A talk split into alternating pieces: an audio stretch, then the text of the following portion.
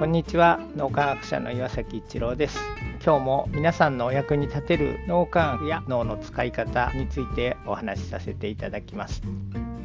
昔は脳磨きを始める前は有言実行でできなかったらプレッシャーをかけるというのが目標達成の秘訣だと思ってました。ところが脳科学でいろいろ調べていくと どうもそうじゃなくて逆にお互いに応援し合ったり至らないところを補い合ったりする勇気づけまあ共同体思考っていう脳の使い方ですね。そちらの方が目標達成しやすくなったりみんなが成長しようっていう気持ちが強くなるっていうことを知ってですね割と最近かもしれませんけど有言実行それは自分だけじゃなくて一緒に仕事をしている周りの人たちにも有言実行をしていただく毎日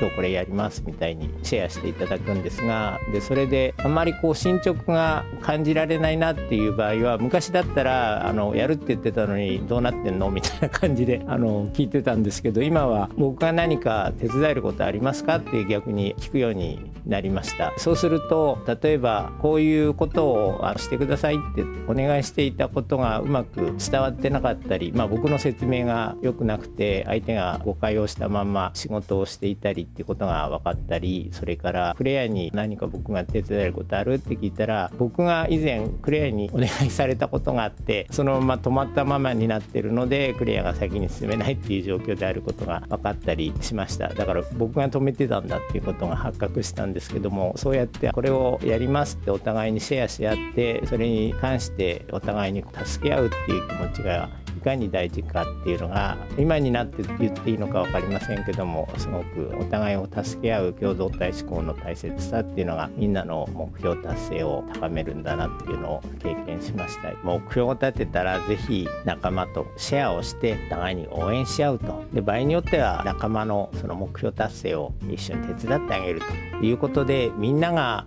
目標達成しやすくなるということが脳科学の研究から分かってきましたというお話でした。今日も何かのヒントになると嬉しく思います。ありがとうございました。